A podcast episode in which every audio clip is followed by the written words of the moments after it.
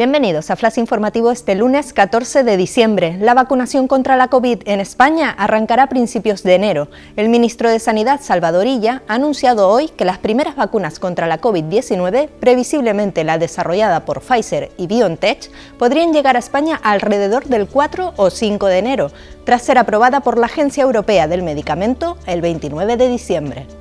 Sanidad derivará rastreadores de otras islas para seguir los casos en Tenerife. La Consejería trasladará el trabajo de una parte de los rastreadores que sobran en otras islas al seguimiento de los casos que se desbordan en Tenerife, plegándose así a la realidad de un sistema que está fallando en cantidad y calidad a tenor de las cifras.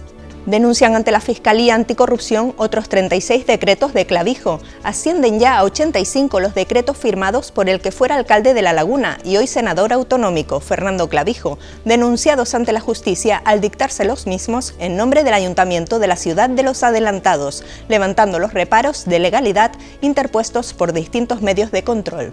Indignación en Azorín por el uso del pabellón Pancho Camurria para los sin hogar.